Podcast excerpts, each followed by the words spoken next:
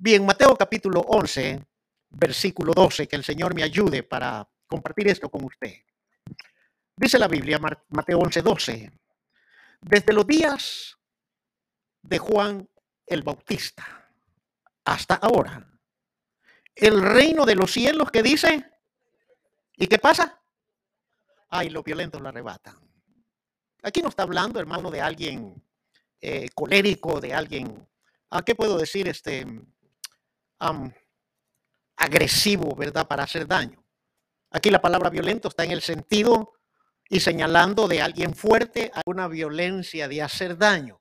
Está hablando, hermano, de, una persona fuerte, que saca fuerza donde ya no la tiene, que tiene que llorar, sí, que a veces tiene que, que, caer, que, que, le dan ganas de, de tirar la toalla, como sabemos decir, que a veces con la boca y el pensamiento confiesa, ya no, ya no, esto ya no funciona, lo voy a dejar y bla, bla, bla, pero de repente surge nueva fuerza. Y entre todo lo que ha pensado y ha dicho, dice, bueno, nada pierdo con intentarlo una vez. Lo que voy a perder es asegurarme y darme cuenta que esto no es lo mío. De ese tipo de persona está hablando. Por eso es que el título de este mensaje es que solo los violentos lo arrebatan solo lo violento. Cuando el Espíritu Santo está escribiendo esto a través de Mateo, querido hermano, que desde los días de Juan el Bautista se está refiriendo, hermano, desde, desde el comienzo que Juan el Bautista comenzó su predicación. Recuérdese que él vivía en lugares desérticos se alimentaba de langosta, dice la Biblia, y se vestía de una piel. Y la predicación de Juan el Bautista no era tan suave y dulce como la de su pastor, ¿verdad? Él le decía a la gente, generación de víboros, ¿quién los ha enseñado a huir de la ira venidora? Entonces, y, le decía al, al rey en aquel entonces, mira, deja la mujer de tu hermano y deja de, y mejor arrepiéntete. Y eso le, le costó la cabeza a Juan el Bautista. Entonces Juan, cuando dice desde los días de Juan el Bautista, está haciendo una referencia desde el comienzo que Juan comenzó a preparar el camino del Señor, desde que el momento de que Juan comenzó su predicación. Y cuando dice este verso, hasta ahora, se está refiriendo cuando ya Jesucristo andaba en esta tierra ejerciendo su ministerio público y hablaba sin interrupciones, hablaba sin parar, hermanos, el plan de salvación al alcance de todo ser humano. Por eso es que cuando Jesús se paraba ante multitudes, como dice Mateo 10, 17, es aquí el reino de Dios se ha acercado a vosotros.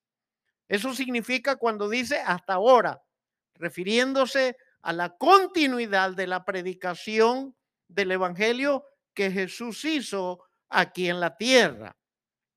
Y cuando dice el reino de los cielos sufre violencia, está indicando como cuando se toma algo a la fuerza, avanzando de una manera victoriosa en medio de conflictos y batallas espirituales, violentando de esta manera el conformismo del ser humano del estado en que cada uno se encontraba. Me explico. Lo que se conoce como el status quo del ser humano. El status quo, querido hermano, es, es, es, aquel, aquel que encausula, aquel que, aquella, aquel que tiene una mente cerrada y que dice así es, así es, y yo no voy a cambiar, no se abre para posibles cambios y buscar soluciones a determinadas cosas, sino que se mantiene estático, hermanos, en una sola línea de pensamientos. Pero Jesús, querido hermano, vino a revolucionar ese pensamiento del ser. Por eso es que en Mateo 10, 34 y 35, él dice, no penséis que he venido para traer paz a la tierra. Oiga, ni he venido para traer paz, sino espada. Porque he venido para poner disensión al hombre contra su padre, a la hija contra su madre y a la nuera contra su suegra. El problema de las nueras con las suegras no es nuevo. Por eso es que, hermano, la pobre suegra la lleva de todo, ¿verdad? En mi país, eh, en los años 90, sacaron unas monedotas así de, de, acolompa, así, ve, de puro plomo y eran pesadas, hermano. Entonces metía un montón de monedas a la bolsa y, era tanto el pesor que le rompía la bolsa. Y la gente ingrata sabe cómo le pusieron a esas monedas. Suegras. Imagínense, qué ingrata la gente, ¿verdad? Haciendo una, una alusión, ¿verdad? Que la suegra es indeseable. Pero eso es mentira, querido hermano. Podrán haber casos, pero el conflicto entre la nuera y la suegra no es nuevo. No he, no he venido a traer paz, sino espada. ¿Se da cuenta? No estoy diciendo que mis nueras tienen conflicto con, con su suegra, no, al contrario, la cuidan, la protegen, ¿verdad? Y entre ellas sí se pelean quién tiene el primer lugar. Pero no se trata que nadie tiene el primer lugar, sino que Dios las ha puesto para que les sirvan. Para eso las ha puesto. Ahí, en la casa nadie tiene el primer lugar, sino que Dios las ha puesto para que les sirvan. Obviamente la que tiene más antigüedad tiene ventaja, ¿verdad? la que tiene más antigüedad tiene ventaja por el conocimiento, la experiencia, la confianza y todas esas cosas, pero no es que sea preferida. Así es que no se me enojen las otras dos. Entonces, hermano, viene Jesús y violenta el status quo del ser humano.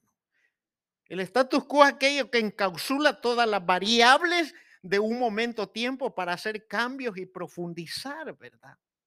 ¿Cuántas mentalidades están en las sillas, hermano, con su misma manera de pensar y no cambian? Al contrario, es que yo así nací, así era mi abuelo, así era bla, bla, bla, pero tu abuelito, con todo respeto, ya no está, ya no existe, ya murió. Hoy tienes una nueva genética, la mentalidad. Dice la Biblia que los cristianos tenemos la mente de Cristo y debemos de pensar conforme Cristo piensa, querido hermano. Entonces, hermano, y dice la Biblia, y los violentos lo arrebatan. Refiérese esta última expresión todos aquellos cristianos, hermanos, que albergamos un deseo intenso y apasionado y decidimos de una manera indomable de continuar o de empezar la vida cristiana. Y a esa iglesia le estoy hablando yo ahorita. Ustedes tienen un deseo indomable, un deseo intenso de continuar o algunos de comenzar esa vida cristiana. Sí, nos equivocamos, sí es cierto, pecamos, sí es cierto, pero aquí estamos y Cristo no nos ha soltado de su mano. Él dice, el que está en mis manos, nadie lo arrebata. No hemos huido. Hemos pasado temores, vergüenza, dolor, llanto, sufrimiento en las emociones por los errores. Sí es cierto, pero Cristo nos levantó. Y leíamos que si somos infieles, Él permanece fiel, querido hermano. Entonces Cristo nos está haciendo, nos está moldeando. Nos está llevando a la perfección del varón perfecto que es Cristo el Señor. A eso se refiere cuando dice los violentos lo arrebatan tú y yo y esta iglesia ha decidido de una manera indomable continuar la vida cristiana con firmeza. ¿Verdad? Porque al hacerlo de esa manera obtenemos el botín de las bendiciones celestiales en Cristo el Señor, querido hermano. Eh, eh, la iglesia no está llena de cobardes. La iglesia está llena de vencedores porque así dice la Biblia. Y de los que somos más que vencedores. Eso es lo que dice Romanos 8. Antes de que todas estas cosas, antes que espada, hambre, persecución y todas esas cosas vengan, dice, nosotros somos más que vencedores en Cristo Jesús. Dígale que está a su lado, tú no eres un cobarde, dígale. El diablo te ha dicho eso, pero tú no eres un cobarde. Tú eres más que vencedor juntamente conmigo, dígale, ¿verdad? Que tenemos que llorar en algunos momentos, sí. Yo les decía, hay que llorar. Que tenemos que lamentarnos, no es bueno, pero somos seres humanos y nos lamentamos. Pero de ahí nos levantamos con nuevos impulsos, querido hermano. Por eso es que Mateo 24 dice, 13 dice, mas el que persevere hasta el fin, este será salvo. Entonces, esos son los violentos, los que tienen un deseo apasionado, un deseo intenso, y decidimos continuar la vida cristiana a pesar de, a pesar que los de la misma casa, porque el Señor no vino a traer paz, sino espada, y va a poner al hijo contra el padre, a la hija contra la madre y a la, a la nuera contra la suegra, se está dando cuenta. Pero a pesar de esas cosas, vamos adelante, continuemos, no nos damos por vencido. Nos pueden dar ganas de muchas cosas, pero seguimos adelante. Alabado y bendito sea el Señor. Por eso, hermano, que esta mañana yo, yo, yo, bueno, no yo, ¿verdad? Siempre el burro por delante, ¿verdad? No yo, sino el Espíritu Santo. Quiere recordarnos algo que a lo mejor tú ya conoces. El creyente, hermanos, tiene cuatro áreas de desenvolvimiento en toda su vida de seguir a Cristo en Jesús. Son cuatro áreas que la iglesia debe de entender, debe de abrazar, debe de conocer y obviamente en cada área debe de proceder con cautela, no por miedo, sino por sabiduría y en cada área saber qué es lo que tiene que hacer, querido hermano. Hoy vamos a hablar de esas cuatro áreas. Espero que el Señor me, me permita concluir este mensaje. Y la primera área en la que el cristiano cuando recibe a Cristo y viene con contentamiento es el área de servicio, es la zona de servicio donde tú te prestas, donde tú estás dispuesto, donde tú vives tu primer amor, donde tú quieres estar en la iglesia de, ser posible todos los días. Y dice, yo quisiera que todos los días hubieran culto, pero conforme el pasar el tiempo, ay, ya me aburre, mejor, ¿por qué no nos reunimos solo el domingo y, y suficiente? Sí. Entonces está el área, la zona de servicio, donde tú comienzas a hacer lo que te encomiendas y lo haces con gozo. Donde tú comienzas a diezmar, a ofrendar, a limpiar, a asistir, a servir, a ayudar. Qué hermoso es eso, hermano. Mire, honra quien honra merece, ¿verdad? Yo no menciono esas cosas del púlpito para, para ponerle más salsita al taco, como dicen los hermanos de México, ¿verdad? Pero viera qué bien nos hicieron sentir ayer el hermano Pedrito, su esposo, Ángel y Beatriz, llegaron a la casa. Y nos hicieron sentir amados. Nos, nos hicieron sentir que, que importantes, ¿verdad? Recibimos el calor de ellos. Eh, por favor, les, pido no me malentienda, solo estoy testificando lo que vivimos en nuestro corazón, ¿verdad? Llegaron con provisión y llegaron, hermano, con el espíritu de limpiar la casa, de cocinarnos. Pero gracias a Dios, allí estaba Flor, estaba Tatiana, que bendito sea el Señor, ya habían hecho todo, ya habían hecho comida, ya habían limpiado la casa, ¿verdad? Ya estaban allí. Entonces, se sentaron y pudimos atenderlo. Pero lo importante es, es cómo nos hicieron sentir, ¿verdad? Ellos sirvieron al Señor sirviéndonos a nosotros ayer. Entonces, la, primera zona de desenvolvimiento del cristiano es la zona de servicio. Oiga, lo que dice la palabra de Dios en Primera de Juan capítulo 1, versos 5 y 6 yo voy a correr un poquito con esto, trate de, de, agarrarlo, porque no quiero dejar inconcluso este mensaje. La zona de servicio, primera de Juan, capítulo 1, versos 5 y 6 dice, oiga, aquí el, el, apóstol Juan, el amado del Señor, eh, le está dando un elogio a Gallo, así era el nombre de, de este discípulo de la iglesia, Gallo. Y él se dirige y le reconoce y dice, amado, fielmente te conduces cuando prestas algún servicio a los hermanos, especialmente a los desconocidos. El apóstol Juan está reconociendo la labor de aquel discípulo de la iglesia llamado Gallo. Juan había recibido testimonio de los hermanos, cómo Gallo sobresalía entre los demás sirviendo a los hermanos. y especialmente a los que no conocía, porque dice especialmente a los desconocidos. Y el verso 6 dice, los, los cuales han dado ante la iglesia testimonio de tu amor y ahora bien encamínalos como es digno de su servicio a Dios para que continúen su viaje. Gallo recibía a los predicadores itinerantes en la iglesia. Quiero pensar que él permitía en su casa alojarlos, alimentarlos y darles algo para que ellos continuaran la predicación del Evangelio. Eso es lo que la iglesia debe desenvolver, querido hermano, sirviendo al Señor, creciendo en la obra del Señor. Tu don no se va a, a comenzar a girar si la iglesia no sirve. ¿Me explico? O sea, no estoy diciendo que no, no, no sirve, sino en, en el área de servicio. Me estoy explicando. Cinco voluntarias ahorita ya. Cinco voluntarios aquí. Cinco voluntarios, sean varones, hembras, solo cinco. Es que es envidiable, ¿verdad? Siempre la muere. Ah, qué bueno, bueno, está bien.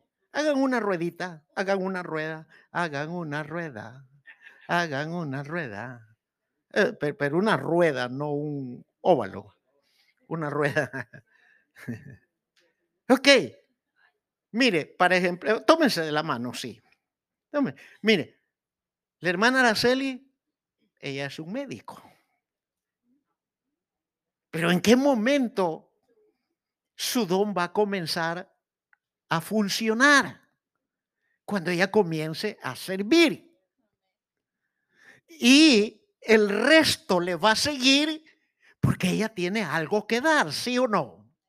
Entonces, como ella comienza a ejercer su don, comienza a servir, de envueltas en círculo, simulando seguir a la hermana Araceli. El resto son pacientes, esperando su turno que la doctora Araceli los atienda y les sane su cuerpo, ¿sí o no? Deténgase. Fernando Junior es abogado. ¿Sí o no? Él, la doctora ya sirvió, ¿sí o no? Y le siguieron. Hoy viene el abogado. Entonces, el abogado tiene algo que darle a los demás y los demás le van a comenzar a, a, seguir cuando el abogado comience a ejercer su don sirviendo a los demás, vuelvan a girar de nuevo. Mire, todos van siguiendo al abogado, todos tienen un caso legal y buscan al abogado para que le solucione ese caso legal. Todos confían en él. ¿Por qué? Porque el abogado está sirviendo a los demás. Ahí deténganse. Ah, Lazarito es maestro de obra. ¿Está entendiendo? Pero ¿qué pasó? Es que de repente todo estaba tranquilo en el vecindario y alguien alterado chocó su vehículo contra una casa hubieron lesionados, el conductor, algunos que estaban en la casa, llamaron a emergencia y entró la doctora sirviendo a los demás, sanando a los heridos. Sí. Pero luego viene el abogado a ejercer su servicio, poniendo la demanda contra aquel conductor que ocasionó el accidente y, provocó heridas en personas. Entonces viene el abogado, pone la demanda contra la compañía aseguradora de aquel porque la compañía no quiere pagar lo que debe. ¿Se está dando cuenta? La doctora ya sirvió. El abogado ya sirvió. Pero la casa sigue estando destruida. Giren de nuevo, siguiendo a Lazarito, porque él es el maestro de obra. Él es el constructor. ¿Se está dando cuenta? Entonces hoy viene, deténganse, hoy viene, todos siguen a Lazarito porque él va a reparar los daños, donde el abogado ni la doctora pueden hacer algo porque no están diseñados para eso. ¿Me está entendiendo el mensaje? Por eso es que dice la Biblia que somos muchos, pero todos somos un solo cuerpo. Y a cada uno dio el Espíritu Santo para provecho en particular. Lo que estoy tratando de decirle que si Dios lo llamó para una área, por favor no se meten a querer gobernar otra, no le importa.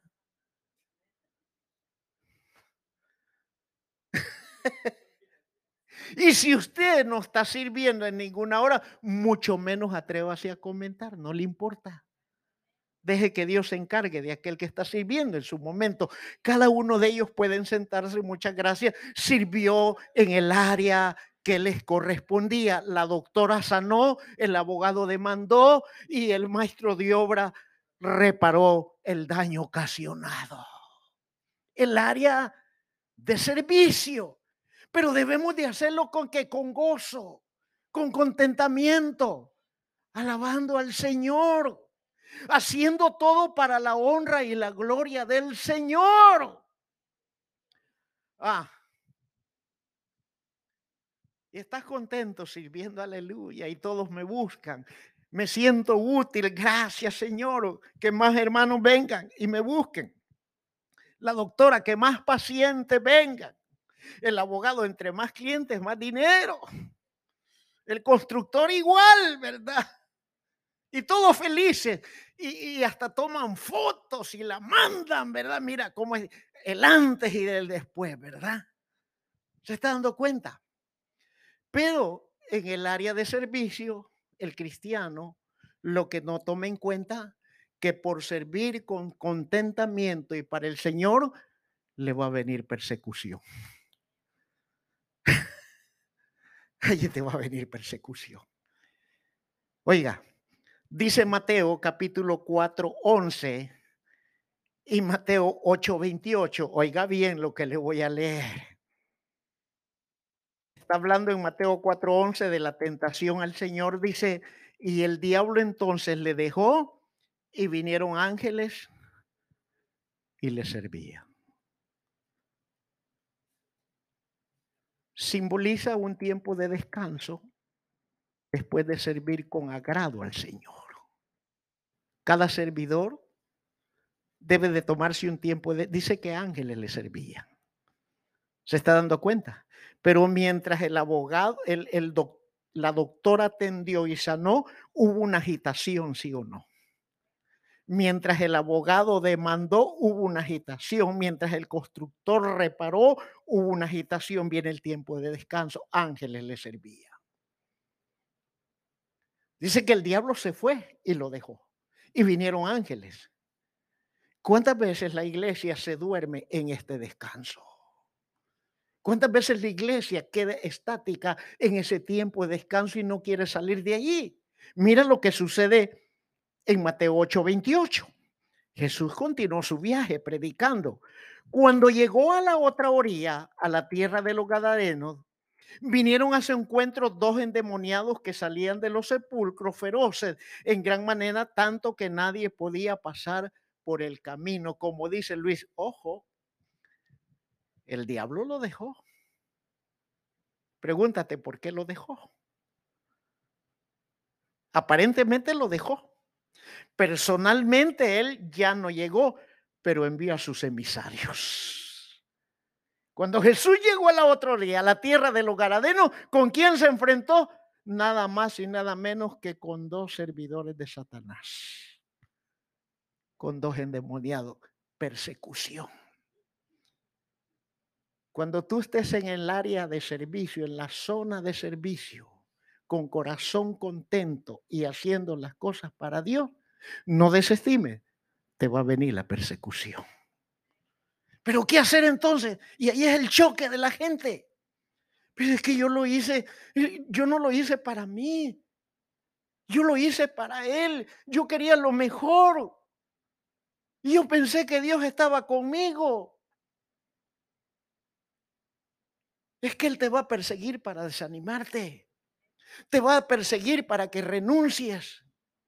Te va a perseguir para que desestimes tu servicio a Dios y digas, no, si así mejor ya no, aquí estoy tranquilo y te metas en la zona de comodidad.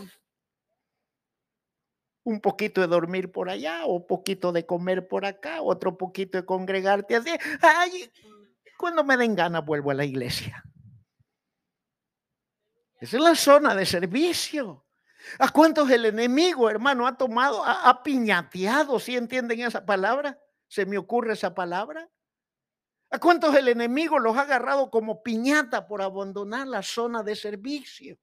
Porque no entendieron, no los instruyeron, no conocían. Pero hoy el Espíritu Santo te dice, si tú estás sirviendo apasionadamente, la persecución te va a venir. Pero también Él te dice en Mateo 5, 11 y 12, oiga lo que te dice el Señor, bienaventurado soy cuando por mi causa os vituperen y os persigan y toda clase de mal contra vosotros mintiendo. El versículo 12 de Mateo 5 dice, y esta es la actitud del servidor de Dios, gozado y alegrar, porque vuestro galardón es grande en el cielo, porque así persiguieron a los profetas quienes fueron antes de vosotros, y si siguieron a los ungidos, ¿cómo no te van a seguir a ti y a mí?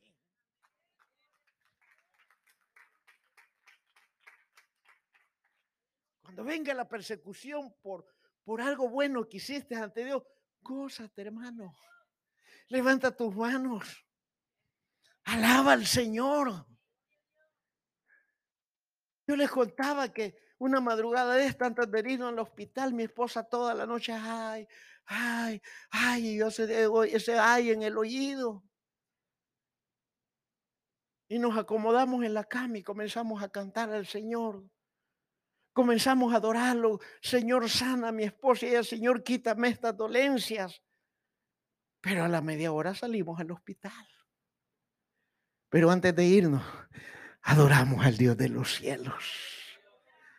Esto se te está enseñando para que no seas cobarde, para que no huyas, para que no hayas la puerta de atrás, para que no hayas la salida más fácil, Pelea porque Dios está contigo y gózate en medio de la persecución. El diablo va a ocupar la mentira para perseguirte y digan toda clase de mal mintiendo contra vosotros.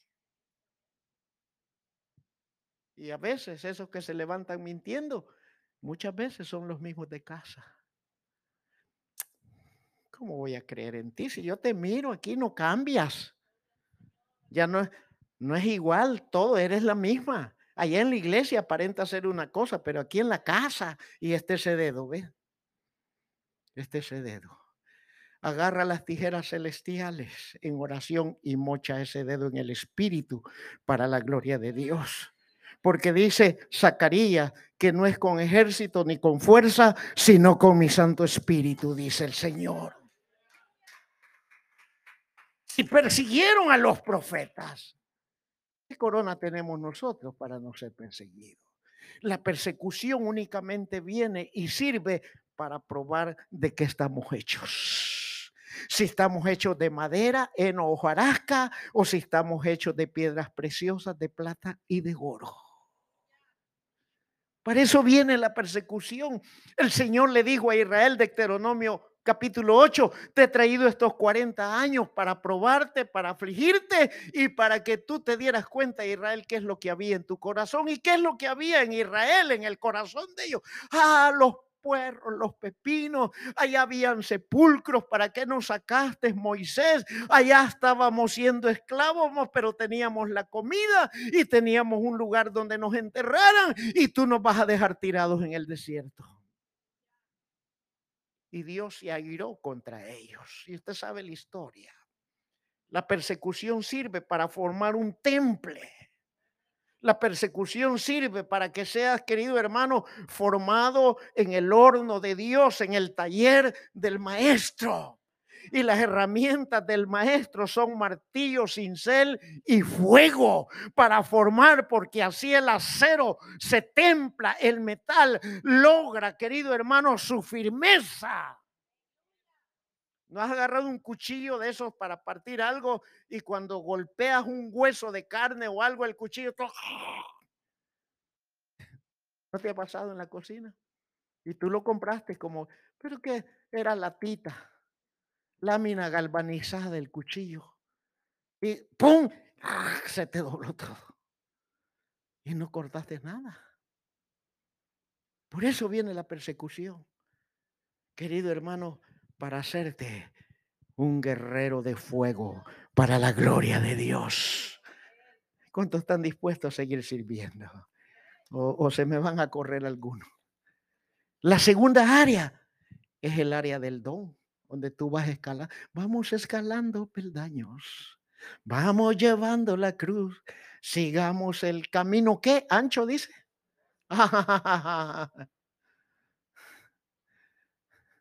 Has tratado de pasar donde tú no cabes. Si te vas de ladito, la barriga no te deja. Si te vas aquí y le das un poquito, no, ya no quiero. Pero por ahí dicen en mi tierra, enfermo que come no se muere. ¿Te das cuenta, querido hermano? El área del don, dice Efesios 4:8, y dio dones a los hombres. Aquí todos tenemos dones. Los que estuvimos en la vigilia, el drama de los jóvenes, ¿se acuerdan? Uno no quería, lo venía posponiendo, otra por el dinero perdió el camino. Tú tienes dones, querido hermano, que no los has descubierto. Comienza a funcionar en el área que más te gusta. Comienza a funcionar. El Señor no te ha llamado para doctor, abogado o constructor, pero te ha llamado para ser una excelente cocinera. Amén, hermana. Amén, hermana. Y no lo vas a descubrir hasta que lo intentes. Hoy estos días que mi esposa estuvo enferma, hasta el agua hervida se me quemaba. Pero un día dejó de quemarse y pude hacer huevos duros. Pero si nunca lo entiendes, ay no, ahí están las tiendas, mejor voy a la tienda. Eso se llama pericitis aguditis. En términos generales, flojitis. O te lo digo en buen salvadoreño, huevitis. Inténtalo. Tú puedes y para eso te diseñó Dios. Para servir a tu esposo y a tus hijos. Intenta plancharles la ropa. ¿Cuál es el miedo? Flor ayer me dejó lista mi ropa para hoy y para ella, pero el pantalón no, no mucho. Y en la mañana me levanté y planché este pantaloncito viejo que cargo. Si lo hice bien, no sé. Lo importante es que lo hice y lo cargo puesto. Ah, inténtalo. Nada te va a pasar, lo único que te puede pasar es que vas a confirmar el don para que Dios te llamó. Pero si no lo intentas, todo el tiempo vas a rechazar oportunidades. Pero Dios te ha dado dones, pero ¿qué te va a venir cuando el don tuyo comience a funcionar? Y aleluya, me di cuenta que sí podía. Hoy hice el arroz y no se quemó. Amén te va a venir la tentación. Hermano, mire, qué difícil es cuando la señora hace su mejor guiso en casa. Para ella es su mejor, aunque para ti. Y en un descuidito de ella, el plato está desocupado, pero ella no se dio cuenta que lo tiraste al bote de la y te gustó mi vida. Sí, estaba riquísimo. Tengo otro plato más. Te va a venir la tentación en el área cuando tú comiences a ejercer el don que Dios te ha dado. Lucas 4.1 dice, oiga bien, mire, es que a veces pensamos, hermano, pensamos de una manera eh, confusa. Oiga bien, Jesús, Lucas 4.1 dice, Jesús, lleno del Espíritu Santo, volvió del Jordán y fue llevado por el Espíritu al desierto. ¿Cómo entró Jesús al desierto? Dígamelo, ¿cómo entró Jesús al desierto?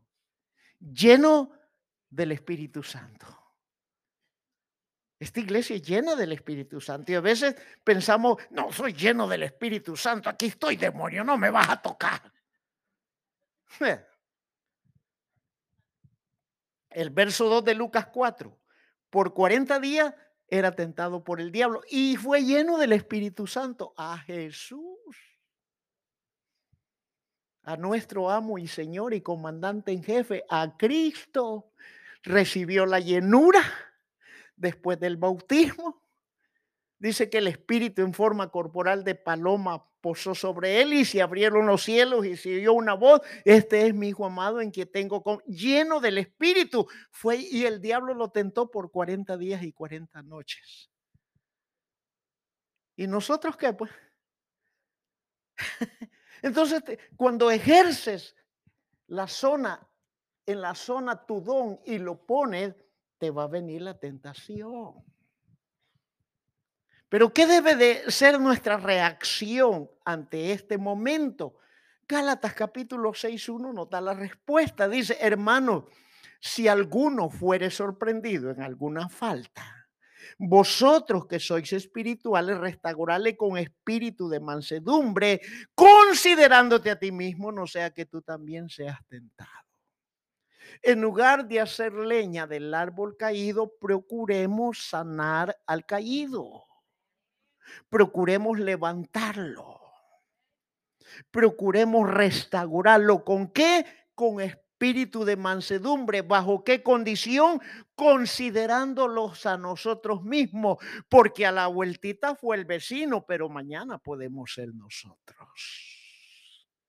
Por eso es que dice la Biblia, el que piensa estar firme, mire que no caiga. ¿Se está dando cuenta, hermano? Esa es la actitud cuando viene la tentación, querido hermano. Debemos humillar, humillados bajo la poderosa mano de Dios y Él oh, se exaltará cuando fuere tiempo, porque Dios resiste a los soberbios y da gracia a los humildes.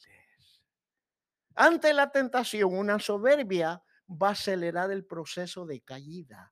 Dice el proverbista, antes de la caída viene la altivez de espíritu. Quiere decir que es una manifestación del descenso de tu posición en Cristo. ¿Qué dijo el hijo pródigo al padre? Padre, dame lo que me corresponde. ¿Había trabajado el hijo para eso? No. Llegó con soberbia. Llegó con una mala educación reclamando, querido hermano, por lo cual él no había trabajado. Y el padre, ok, hijo, te, te llévatelo. El padre le dolió. Pero el padre anduvo detrás del hijo. Lo dejó. Vamos a ver si es cierto. Y usted ya sabe la historia. Pero el padre todos los días oraba por aquel hijo. Y esperaba verlo. Y cuando lo vio, dice que corrió, fue movido a misericordia, lo abrazó y ordenó vestido, anillo nuevo, e hizo una fiesta. ¿Por qué? Porque aquel hijo se humilló. Nuestra actitud cuando venga la tentación debe de ser de humildad y como ya experimentamos la tentación, restaurar con espíritu de mansedumbre, sin perder de vista que nosotros fuimos tentados y vamos a seguir siendo tentados cuando tú ejerces tu don. Entonces, hermano, la tercera zona, la zona del ministerio. Efesios 4:11 dice, y él mismo constituyó a unos apóstoles, a otros maestros, a otros evangelistas, a otros pastores y maestros. La zona de ejercicio del ministerio. Ah, mi querido hermano, cuánto cuidado debemos de tener porque a veces hablamos en nuestros propios pensamientos y nuestras propias emociones. Dios me habló, Dios me dijo. Y cuando las cosas vienen a resultar, no son lo que dijimos, sino todo lo contrario de lo que dijimos. Entonces, y Dios te habló, hermano. Si las cosas resultan todo lo contrario a lo que decimos y dijimos que Dios nos habló, entonces hablamos de nuestro propio corazón cuando Dios no nos ha dicho nada. ¿Se está dando cuenta, hermano? Pero ¿qué pasa cuando funcionamos en el ejercicio del ministerio?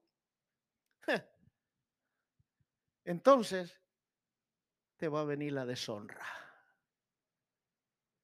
Génesis Génesis capítulo 39. Quiero leértelo rápidamente, dice del verso 1 al 4. Llevado pues José a Egipto, Potifar, oficial de Faraón, capitán de la guardia, varón egipcio, lo compró de los ismaelitas que lo habían llevado allá. Mas Jehová estaba con José y fue varón próspero y estaba en la casa de su amo el egipcio. Y vio su amo que Jehová estaba con él y que todo lo que él hacía, Jehová lo hacía prosperar en su mano. Verso 4. Hacía yo José gracia en sus ojos y le servía y le hizo mayordomo de su casa y entregó en su poder todo lo que tenía. José funcionó en el ministerio de servir.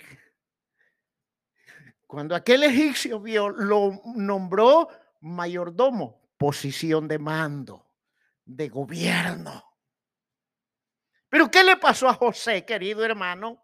Del verso 7 al 17 de Génesis 39, dice la Biblia. Y aconteció después de esto que la mujer de su amo puso sus ojos en José y, dijo, duerme conmigo, a lo que yo le llamo el canto de sirena. O de sireno, pues. Esos elogios, esas palabritas. Tenga cuidado, hermano. Y dice el 8, y él no quiso y dijo a la mujer de su amo, es aquí que mi señor no se preocupa conmigo de lo que hay en casa y ha puesto en mi mano todo lo que tiene. No hay otro mayor que yo en esta casa y ninguna casa, cosa me ha reservado sino a ti por cuanto tú eres su mujer. ¿Cómo pues haría yo este grande mal y picaría contra Dios? Hablando ella a José cada día y no escuchándolo, escuchándola a él para acostarse al lado de ella, para estar con ella. Aconteció que entró él un día en casa para hacer su oficio y no había nadie de los de la casa allí. Y ella lo asió por su ropa diciendo, duerme conmigo. Entonces él dejó su ropa en las manos de ella y huyó y salió. Cuando vio ella que le había dejado de su ropa en sus manos y había huido fuera, llamó a los de la casa y les habló diciendo, mirad, nos ha traído, mirad, nos ha traído un hebreo para que hiciese burla de nosotros. Vino Vino él a mí para dormir conmigo y yo di grandes voces. Y viendo que yo alzaba la voz y gritaba, dejó junto a mí su ropa, huyó y salió. Y ella puso junto a sí la ropa de José hasta que vino su señor a su casa. Entonces le habló ella las mismas palabras diciendo, el siervo hebreo que nos trajiste vino a mí para deshonrarme. ¿Es cierto lo que estaba diciendo esta mujer? Cuando tú ejerces en la zona de tu ministerio, te va a venir la deshonra, hermano. Quizás la persecución y la tentación puedas librarte. Pero el Señor dijo, así van a perseguirlos a ustedes diciendo toda clase de mal mintiendo. Pero ¿qué tal cuando te señalan de cosas que nunca has hecho? ¿Cómo le va de allí? Y a veces cuando son los de la misma casa, que te vigilan, te revisan, que entran, tal vez tú estás por allí y entran sigilosamente y hasta te espantan. Es que pensé que estaba dormido, dormida. Cuando ejerces el ministerio te va a venir la deshonra. ¿Por qué? Porque es más fácil que la gente crea una mentira que una verdad. ¿Te estás dando cuenta, querido hermano? Te va a venir la deshonra. Ya superamos la zona de servicio, la zona de la tentación. Tenemos que aprender a superar la zona del ministerio. Por eso es que el Señor dice que los llamamientos de Dios y sus dones no son irrevocables. Significa que por una calumnia tú no debes de abandonar el ministerio que Dios te ha dado. Porque los llamamientos y los dones de Dios son irrevocables. Cada cristiano puede esconderlos, puede detenerlos, puede ponerlos en pausa, pero jamás serán quitados de ti, porque por esos dones y por esas cualidades que Dios te ha dado y el llamado que Dios te ha dado, cuando tú renuncies y no soportes, Él lo va a demandar de ti aquel gran día. Por eso es que el reino de los cielos sufre violencia y solamente los que tienen deseo apasionado, los que deciden seguir al Señor a pesar de, lo arrebatarán, alcanzar, alcanzarán el botín, las bendiciones celestiales que Él ha prometido en Cristo el Señor. Hmm. Por eso es que esto es de valientes. Esto no es de cobardes.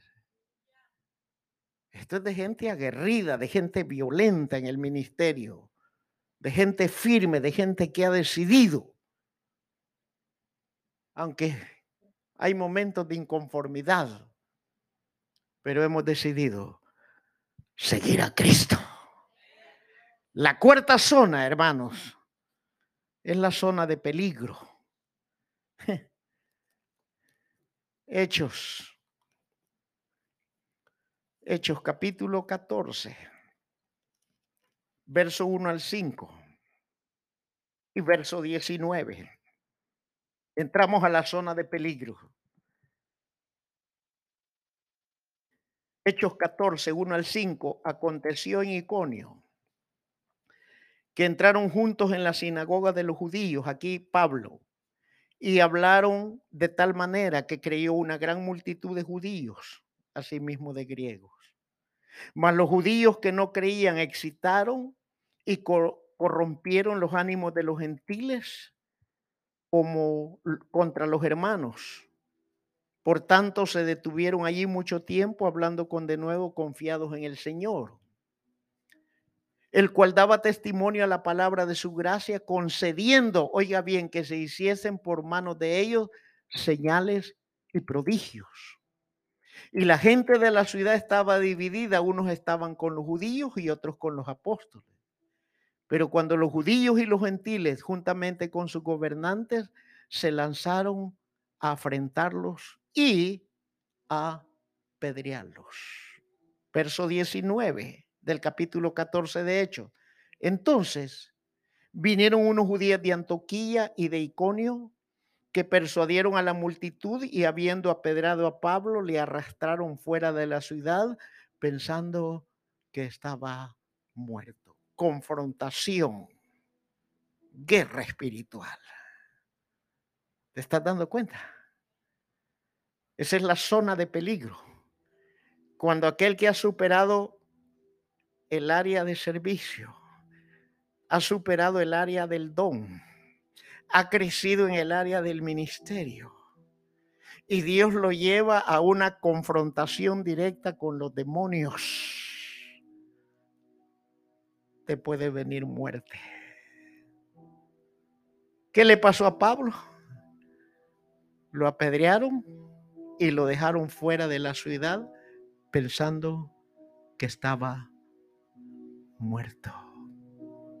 Hechos capítulo 12 dice que Herodes capturó a uno de la iglesia para maltratarlos y mató a espada a Juan y metió a Pedro dentro de un calabozo custodiado por cuatro grupos de soldados. Qué curioso esto cuatro grupos de soldados para un solo hombre desarmado.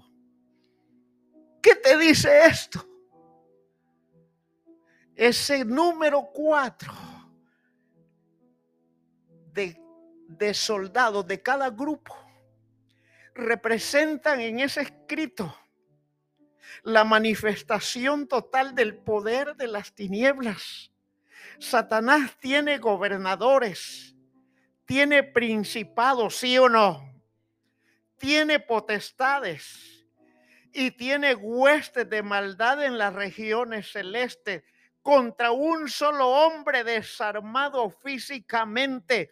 El diablo a través de la autoridad legal mandó, según él, a detener el, el alcance evangelístico de la iglesia de aquel entonces y no guardó a Pedro para darle de comer, lo guardó esperando que pasara la fiesta de la Pascua y el siguiente día mocharle la cabeza. Pero ¿sabes qué pasó? Dice que la iglesia hacía sin cesar oraciones a Dios por él. Y Dios mandó un ángel para que lo libertara. El diablo puede manifestarse con todo su poderío diabólico, pero dice la escritura, amado iglesia, si Dios contra nosotros, ¿quién contra nosotros? Porque son más los que están con nosotros que los que están con el reino de las tinieblas. Son millares de millares de millares de ángeles que sitian esta casa, que sitian tu vida, que sitian tus hijos y todo aquello cuanto Dios te diere para prosperarlo. Gloria sea al Señor. Cuando tú te metes en el campo de la guerra espiritual, directamente el choque de poderes, te puede venir muerte.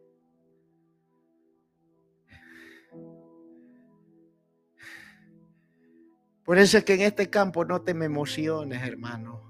Miren, no andes diciendo, Dios me dijo que te dije, tengo una palabra para ti. hermano. Dios cuando te habla, te habla específico, no generalidades.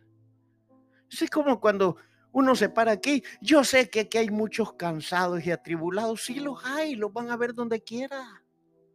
¿Sí o no? Esa es una intuición natural del espíritu humano.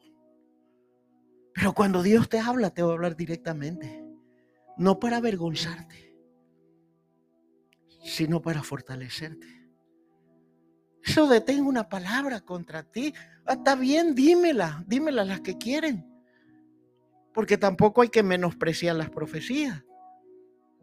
Yo voy a esperar el cumplimiento de esa palabra.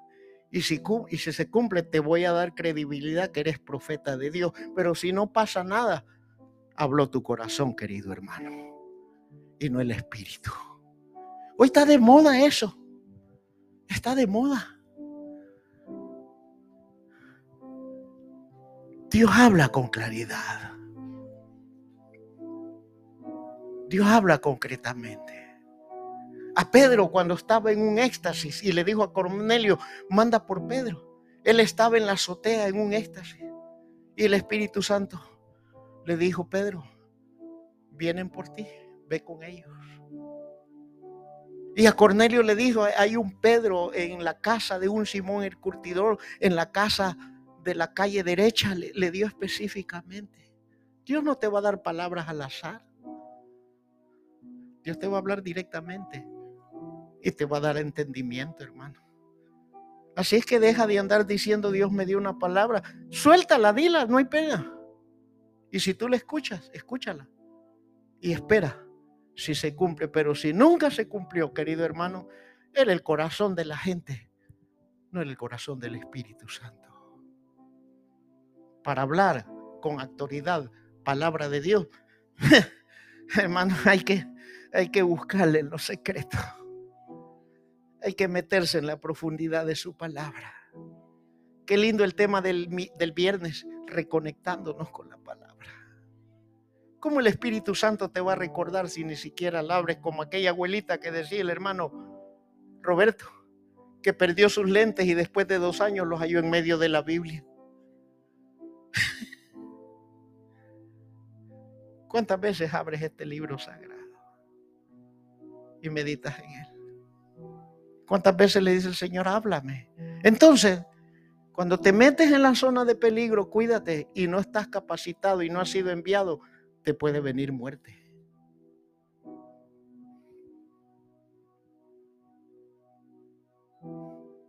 Ay, pastor, entonces, ¿qué hago?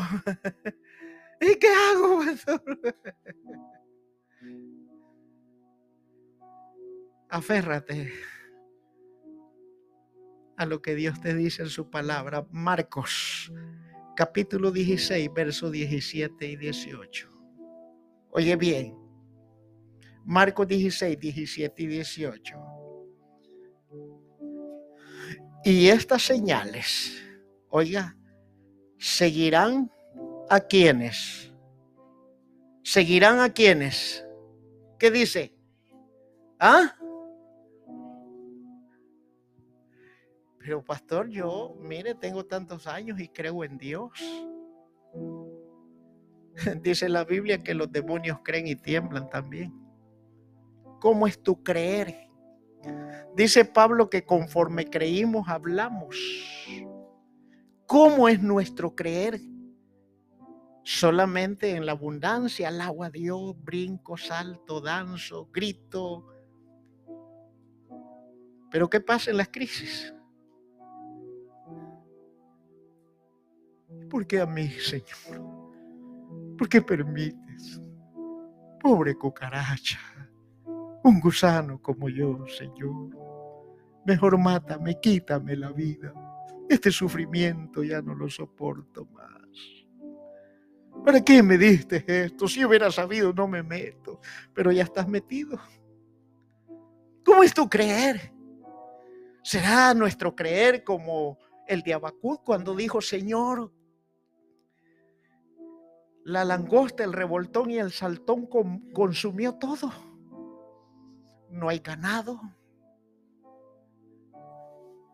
No hay hierba. No hay agua. No hay nada.